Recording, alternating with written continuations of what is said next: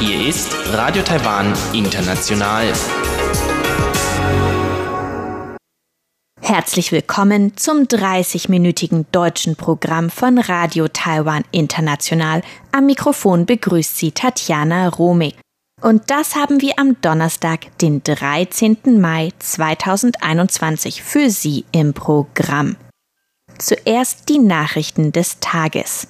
Anschließend berichtet Lukas Klipp in Taiwan 3D über die vielfältigen Gründe für das Tragen eines Mundschutzes in Taiwan. Und zum Abschluss rund um die Insel mit Elon Huang. Elon Huang berichtet heute über den diesjährigen Rheinpokal an der Suzhou-Universität, ein Wettbewerb für Germanistinnen und Germanisten in Taiwan. Doch nun zuerst die Nachrichten.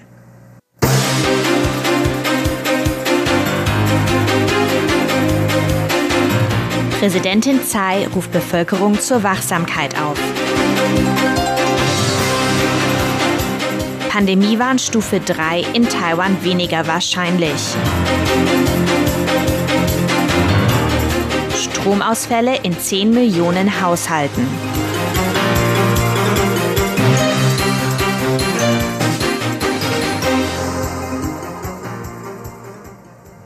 Präsidentin Tsai ruft Bevölkerung zur Wachsamkeit auf. Im Angesicht eines Anstiegs lokal übertragener Covid-19-Infektionen hat Präsidentin Tsai Ing-wen die Bevölkerung zur Wachsamkeit aufgerufen.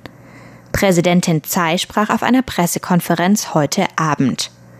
Tsai sagte, dass sie volles Vertrauen habe, dass Taiwan diese Herausforderung bewältigen werde. Sie stellte außerdem neue Impfstofflieferungen im Juni in Aussicht. Ein in Taiwan hergestellter Impfstoff soll Ende Juli verfügbar sein. Pandemiewarnstufe 3 in Taiwan weniger wahrscheinlich. Laut Angaben von Gesundheitsminister Chen Shih-chung ist die Wahrscheinlichkeit gesunken, dass die Pandemiewarnstufe in Taiwan auf Stufe 3 angehoben wird. Gesundheitsminister Chen sprach am heutigen Donnerstag auf einer Pressekonferenz, einen Tag nachdem Taiwan einen Höchststand von 16 lokal übertragenen Covid-19-Infektionen registriert hatte. Gesundheitsminister Chen sagte, dass die Gesundheitsbehörden die Infektionsketten teilweise nachverfolgen können. Er erklärte, es sieht so aus, als wäre der Ursprung der Infektionen langsam sichtbar. Der Grund, warum wir das sagen, ist, weil die Fälle in Luzhou, die Fälle in Ilan und die Fälle rund um den Novotel Cluster alle die gleiche Gensequenz haben. Wir können die menschlichen Kontakte der Infektionskette noch nicht genau nachzeichnen, aber der Virustyp ist exakt der gleiche. Die Gesundheitsbehörden arbeiten weiterhin an der Sequenzierung des Virus und der Aufklärung der Infektionsketten. Gesundheitsminister Chen sagte, dass mit einem Zusammenhang der Infektionscluster die Wahrscheinlichkeit sinke, dass die Warnstufe 3 ausgerufen werde. Die Pandemiestufe 3 beinhaltet Lockdown-ähnliche Maßnahmen, wie zum Beispiel eine Schließung von Läden und Restaurants und eine Reduzierung von Kontakten in Innenräumen auf fünf Personen und im Freien auf zehn Personen. Außerdem wurden heute 13 weitere lokal übertragene Covid-19-Fälle gemeldet. Neun von ihnen sind Teil des Infektionsclusters in Luzhou in Neu-Taipei, rund um Mitglieder des Lions Club. Drei Infektionen gehen auf den Infektionscluster in Taipeis Wanhua-Bezirk zurück. Der Ursprung einer Infektion ist noch unklar. Außerdem meldeten die Gesundheitsbehörden zwölf importierte Fälle von den Philippinen, aus Indien und aus Uganda. Stromausfall in 10 Millionen Haushalten. Eine Fehlfunktion des Shinta-Kraftwerkes in Kaohsiung sorgte am heutigen Donnerstagnachmittag für Stromausfälle in mehr als 10 Millionen Haushalten. Das Shinda-Kraftwerk in Kaohsiung gehört dem taiwanischen Staatsunternehmen Taiwan Power Company, kurz Taipower. Laut einer Stellungnahme von Taipower lag die Fehlfunktion im Kommunikationssystem eines Umspannwerkes in Kaohsiung. In Folge flogen vier Generatoren des Kraftwerkes um 14.37 Uhr vom Netz, was zu einem Abfall der Netzkapazität führte. Als Reaktion auf die Kapazitätslücke leitete Taipower Netzausfälle in alternierenden Intervallen von 50 Minuten ein. Stromausfälle konnten in Taipei, Neu-Taipei, Ilan, Hualien, Taidong, Taichung, Tainan, im Landkreis Pingtung und vereinzelt in Kaohsiung beobachtet werden. Nutzer von Mobiltelefonen in ganz Taiwan wurden über eine Warnmeldung auf dem Handy benachrichtigt. Die Stromversorgung soll planmäßig heute Abend wieder vollständig hergestellt sein. Europäische Parlamentarier unterstützen Taiwans WHA-Beteiligung. Das Außenministerium hat seine Dankbarkeit für die beispiellose Unterstützung Taiwans durch die europäischen Parlamentarier ausgedrückt. Die heutige Erklärung folgte auf einen Brief, den mehr als 1000 europäische Parlamentarier zur Unterstützung der Teilnahme Taiwans an der Weltgesundheitsversammlung WHA veröffentlicht haben. Taiwan hatte von 2009 bis 2016 Beobachterstatus in der WHA inne. Aufgrund politischen Drucks der Volksrepublik China wurde Taiwan der Beobachterstatus 2016 entzogen. Der Brief, der die Teilnahme Taiwans an der WHA unterstützt, wurde von Mitgliedern der europäischen Taiwan-freundlichen Parlamentariergruppe Formosa Club initiiert. Der Brief ist an den Generaldirektor der Weltgesundheitsorganisation WHO Tedros Adhanom Ghebreyesus adressiert und unterstützt Taiwans Teilnahme in allen Organen der WHO. Das Außenministerium sagte, dass es mit gleichgesinnten Ländern weiterhin zusammenarbeiten wolle, um für einen Platz Taiwans in der WHO zu werben. Kabinett beschließt Erhöhung des Covid-19-Sonderbudgets. Das Kabinett beschloss heute die Erhöhung des Sonderbudgets für Taiwans Wirtschaft während der Covid-19-Pandemie. Außerdem wurde der Zeitraum des Stimuluspaketes bis 30. Juni 2022 verlängert. Die Obergrenze für das neue Sonderbudget liegt bei 630 Milliarden Taiwan-Dollar. Das entspricht ca. 22,5 Milliarden US-Dollar oder 18,6 Milliarden Euro. Der Sprecher des Kabinetts, Lo Ping-chong, sagte, dass die Erhöhung des Budgets notwendig zur Pandemiebekämpfung sei. Er sagte außerdem, dass das Sonderbudget im internationalen Vergleich weiterhin klein ausfalle. Und nun zur Börse.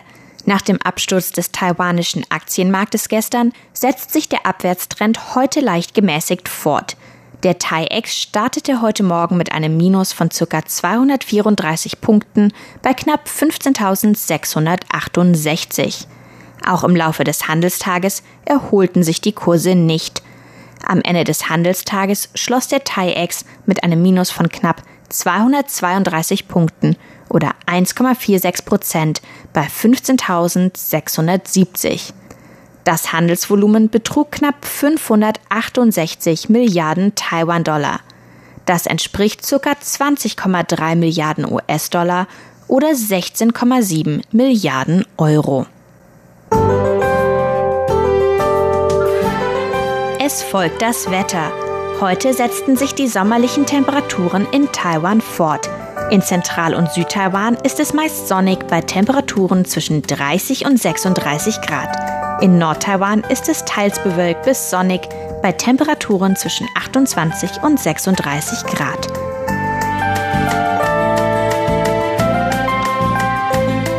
Und nun die Vorhersage für morgen, Freitag, den 14. April. Auf ganz Taiwan bleibt es weiterhin leicht bewölkt bis sonnig. In Nordtaiwan kann es am Nachmittag zu vereinzelten Gewittern kommen. Die Temperaturen liegen auf der ganzen Insel zwischen 26 und 36 Grad.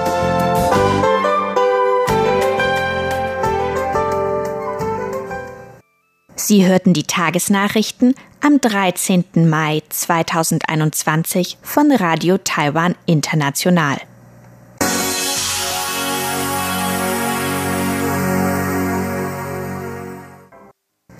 Es folgt Taiwan 3D mit Lukas Klipp. Lukas Klipp berichtet heute über die Gründe für das Tragen eines Mundschutzes in Taiwan. Im Gegensatz zu Deutschland waren in Taiwan Mundschutze bereits vor der Covid-19-Pandemie keine Seltenheit. Dass das Tragen nicht immer nur gesundheitsbedingt ist und was die Beweggründe sind, das hören Sie jetzt in Taiwan 3D.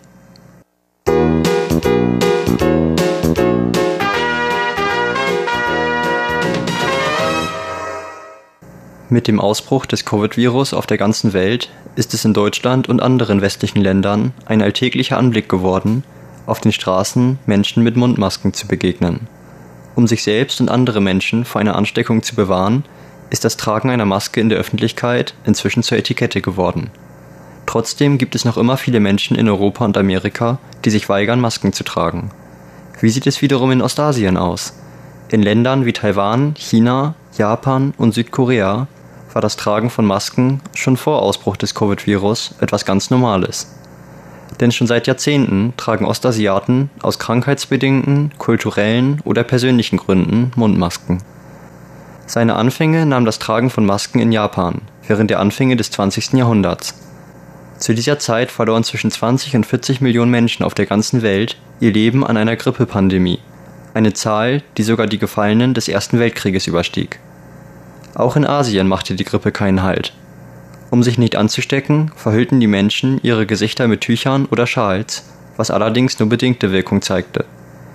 Ende 1919 stabilisierte sich die Lage schließlich.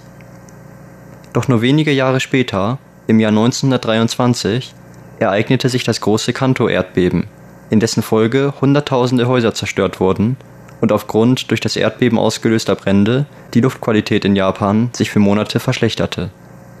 Viele Menschen begannen während dieser Zeit täglich Masken zu tragen. Durch eine weitere globale Grippepandemie im Jahr 1934 wurde die Mundmaske schließlich ein fester Bestandteil des Alltags in Japan, vor allem während der Wintermonate. Während das Tragen von Masken in Japan also bereits Mitte des 20. Jahrhunderts ein fester Bestandteil des Alltags wurde, war es der SARS-Virus aus dem Jahr 2002, welcher die Masken auch in anderen asiatischen Ländern wie Taiwan verbreitete. Die in China ihre Anfänge findende SARS-Pandemie breitete sich in Windeseile auch in Taiwan aus und veranlasste die Bewohner der Insel dazu, täglich Schutzmasken zu tragen. Der SARS entstigmatisierte das Tragen von Masken in Taiwan, welches bis dahin, wie bis vor kurzem auch noch in Deutschland, als Anzeichen dafür betrachtet wurde, dass jemand eine schwere Krankheit hat. Während der Brauch des Tragens von Masken in Ostasien somit schon seit vielen Jahrzehnten existiert, sind die Gründe für das Tragen derselben erst in jungen Jahren immer vielfältiger geworden. Dabei sind es nicht immer krankheitsbedingte Gründe, welche die Menschen dazu veranlassen, Masken zu tragen. Der primäre Grund für das Tragen einer Maske in Taiwan ist eine Höflichkeitsgeste gegenüber anderen Menschen im Falle einer Erkrankung. Nicht nur Gründe im Zusammenhang mit dem Covid-Virus bewegen Taiwaner zum Tragen einer Maske. Schon seit vielen Jahren ist es normal in Taiwan, eine Maske zu tragen, wenn man sich zum Beispiel etwas erkältet fühlt und insbesondere, wenn man häufig husten muss, um zu vermeiden, dass die Inhalte des Mundes oder der Nase bei einem plötzlichen Hustenanfall auf einem vorbeilaufenden Passanten oder der in der Metro neben einem sitzenden Person fallen. In Japan ist ein weiterer häufig genannter Grund für das Tragen von Masken in Japans schwerwiegendem Pollenproblem zu finden.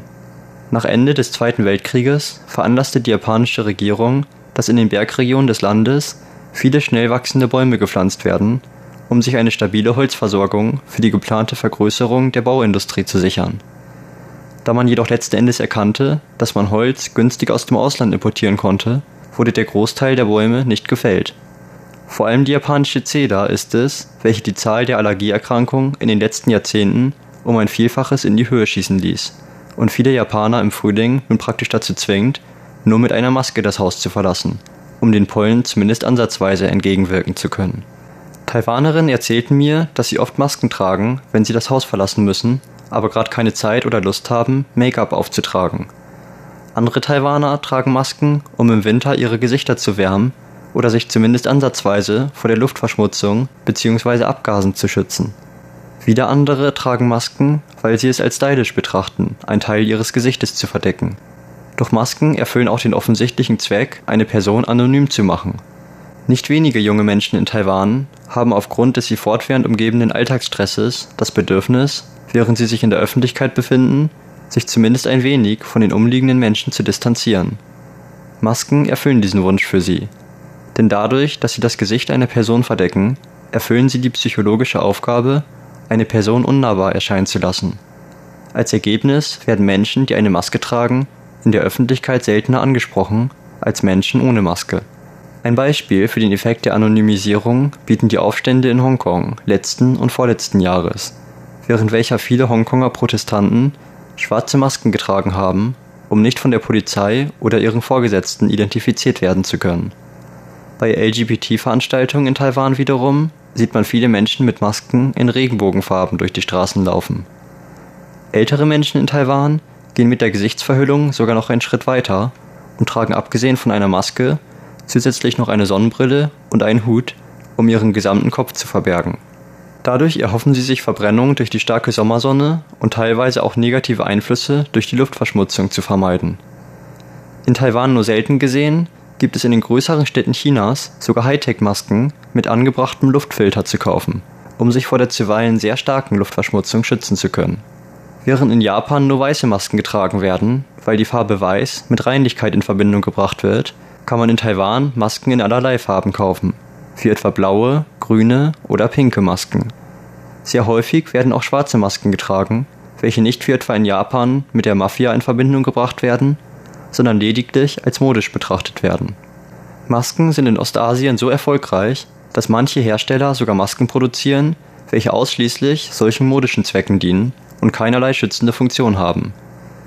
Masken werden in Ostasien also nicht mehr nur als Gegenstand zum Schutz vor Krankheiten betrachtet, sondern vor allem auch als Kopfaccessoire, ähnlich einem Hut oder Ohrring. Während das auf Deutsche noch etwas befremdlich wirken mag, ist das Tragen von Masken im Alltag bereits ein fester Bestandteil des hiesigen Kulturkreises. Wenn man mal die Gelegenheit hat, einige Zeit in Ostasien zu verbringen, gewöhnt man sich aber auch als Europäer schon in wenigen Wochen an das Maskentragen. Aufgrund der aktuellen Lage mit dem Covid-Virus ist es nun in Taiwan nicht nur der Normalfall, Menschen mit Masken zu sehen. Menschen ohne Masken stellen sogar eine Seltenheit dar. An vielen Orten in Taipei besteht Maskenpflicht. Dazu gehören Orte wie Krankenhäuser, einige Schulen und die öffentlichen Metrobahnhofe. Und die Maskenpflicht existiert nicht nur auf dem Papier. Trägt man in der Metro keine Maske, muss man tatsächlich mit einer Geldbußstrafe rechnen oder wird gar nicht erst in den Bahnhof hereingelassen. Für viele Menschen in Taiwan ist der Grund für das Tragen einer Maske dabei gar nicht, sich sicherer zu fühlen, sondern den umliegenden Menschen zu zeigen, dass man sich an die Regeln hält und keine potenzielle Gefahr darstellt. Mit der Verbreitung von Gesichtsschutzmasken ist nun auch in westlichen Ländern eine Entwicklung zu beobachten, die in Asien schon vor Jahrzehnten begonnen hat. Nun stellt sich die Frage, ob der Gebrauch von Masken mit einer hoffentlich bald erfolgreichen Eindämmung des Covid-Virus wieder zurückgehen wird und in einigen Jahren genauso wie früher praktisch keine Maskenträger mehr auf den Straßen zu entdecken sind. Oder aber wird das Maskentragen wie in Taiwan oder Japan auch in Zukunft fortbestehen und es irgendwann vollkommen normal sein, auch bei einer normalen Erkältung eine Maske zu tragen. Ich persönlich würde eine solche Entwicklung sehr willkommen heißen. Denn manchmal ist es wirklich praktisch, dank einer Mundmaske unrasiert das Haus verlassen zu können.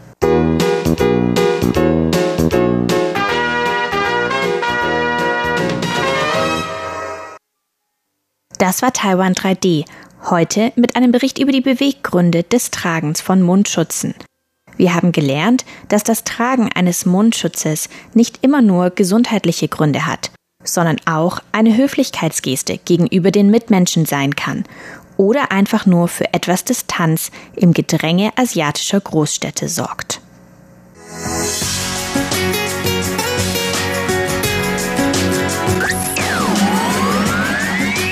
Radio Taiwan, international aus Taipei.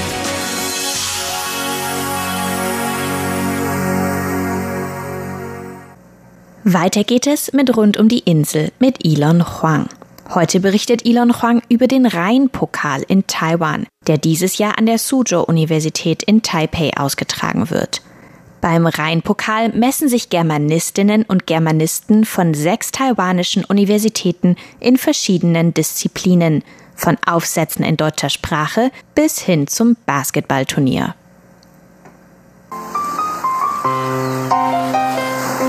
Rund um die Insel.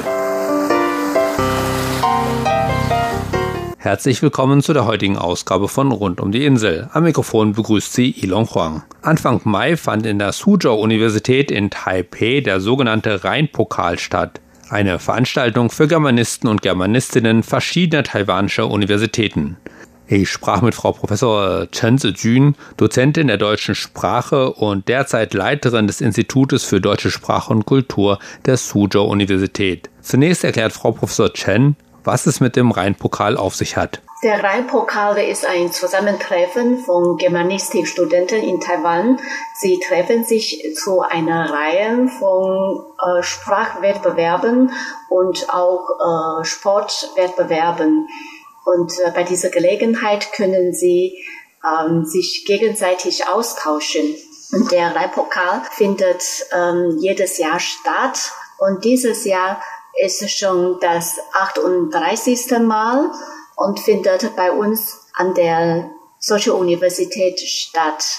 Werden Sie dabei unterstützt von anderen deutschen Institutionen? Ja, äh, der Veranstalter bekommt eine Förderung der Veranstaltungsdurchführung vom Goethe-Institut und auch vom Deutsch-Lehrerverband Taiwans und die beiden Institutionen ähm, bieten noch Preise für Gewinner an.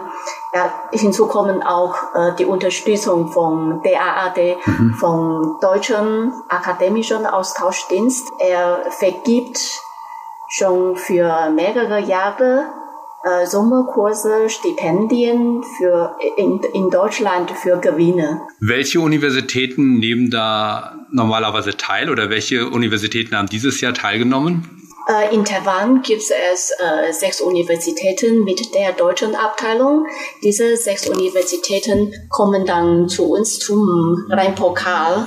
Sie kommen dann vom von der Abteilung für europäische Sprache der Zhengzhi-Universität, von Furen-Universität, von Tankang-Universität, auch von Hunzhou Fremdsprachen-Universität, von der Kaohsiung Universität für Wissenschaft und Technologie und natürlich auch von uns, von Sochi Universität. Mhm. Also die teilnehmen äh, kommen insgesamt von sechs Universitäten. Und der Rheinpokal wird dann auch immer von diesen sechs Universitäten nacheinander durchgeführt? Ja, natürlich äh, veranstaltet jedes Jahr eine Universität mit der deutschen Abteilung den Rheinpokal. Und äh, vorhin habe ich gesagt, es gibt insgesamt sechs äh, Universitäten in Taiwan mit der deutschen Abteilung. Und sie Sie veranstalten den Leitpokal im Wechsel zwischen sich. Das braucht ja auch einige Vorbereitungen. Wie lange haben Sie sich denn darauf vorbereitet?